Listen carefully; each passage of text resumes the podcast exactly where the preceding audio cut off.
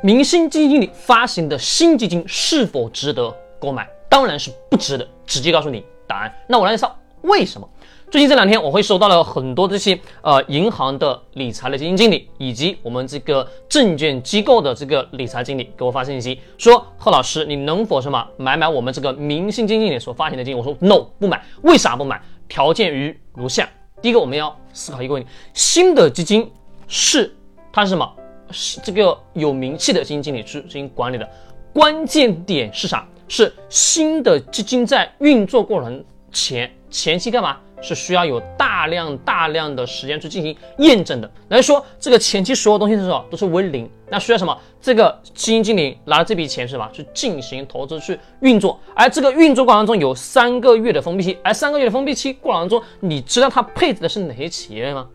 那各位你不知道。那可能说他会会说这个明星基金，它过去有辉煌的历史。那各位，辉煌的历史是过去，未来能否获得好的收益，那什么是个未知数，取决于这个基金经理的投资能力，他的那个任职期间到底是这个市场，简称为什么？简称叫市场给他带来的收益是他的运气所碰到的，还是他自己真正的投资能力？比如他在熊市的时候都能跑出非常好的收益，各位。那这种基金经理我肯定是服，为啥？因为他的收益更好，有能力，这个是关键。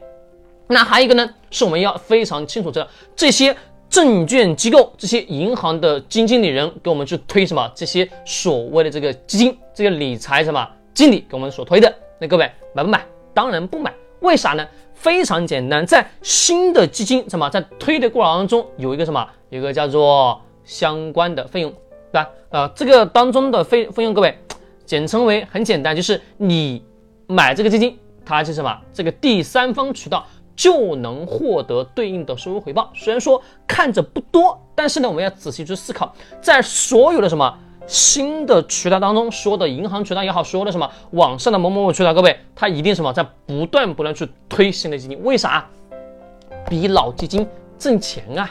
懂我所说的意思吗？哎，老基金什么？它是没有对应的费用的，这个费用你们自己可以去看一下，好吧？那各位，这个过程当中一定要认认真真去思考，就算是新的基金经理，或者说是非常强的投资能力的明星基金所发行的新的基金，也都是不购买。为啥？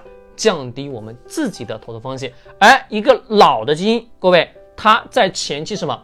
通常来讲，运作时间长的过程当中，它是什么？变成了这家公司的什么东西？头牌，大家知道什么叫头牌吧？